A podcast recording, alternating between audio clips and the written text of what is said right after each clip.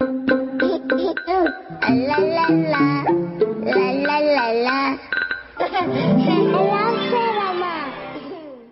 亲爱的小朋友，欢迎收听床头小熊，我是小明哥哥。今天呢，播讲由小牛牛同学提供的绘本故事《猪国王的新装》。在此呢，非常感谢他提供的故事内容。如果你也有喜欢的书籍，请在公众号的后台联系我们的工作人员。好了，小朋友，打开你们的想象力，我们的故事开始了。猪国王的新装。猪国王一直不明白，绵羊们为什么不爱戴自己。他们总是抱怨一些有的没的。他们的脸上很少露出笑容，可事实上，当他们笑的时候，猪国王又觉得他们是在嘲笑自己。不管猪国王吼得多大声，绵羊们也从来都不认真听。他越想引起绵羊们的注意，绵羊们就越无视他。就因为他是国王，只要他愿意，只要他高兴，他可以让绵羊们做任何事，不管白天还是黑夜。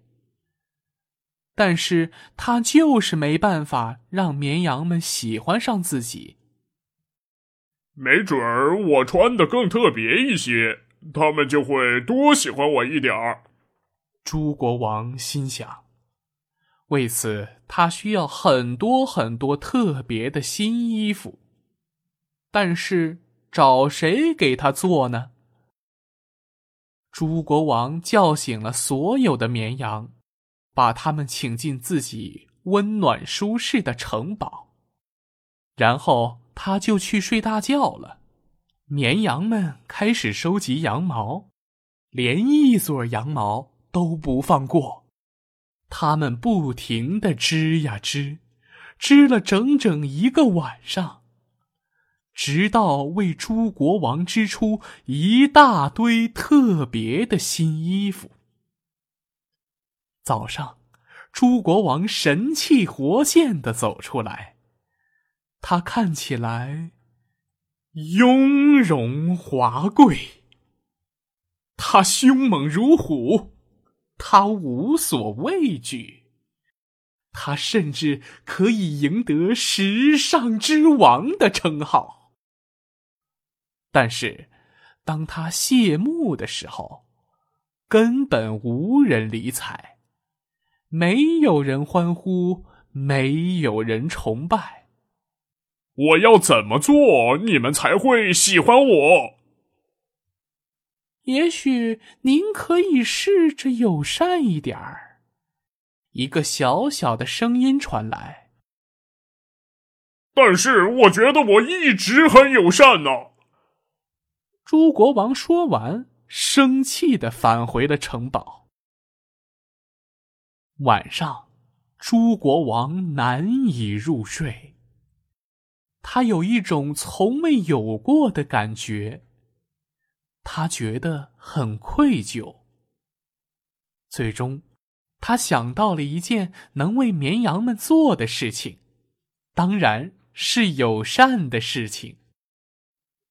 他忙了整整一夜，直到第二天清晨。等到太阳升起时，他准备用自己唯一能想到的方式。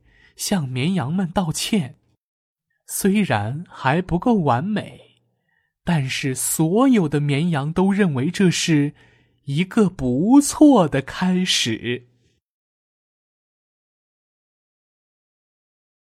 好了，小朋友，今晚的故事就讲到这里。希望床头小熊的每个小故事都可以启发你的想象力。帮你用心灵的眼睛预先看到别人看不到的东西。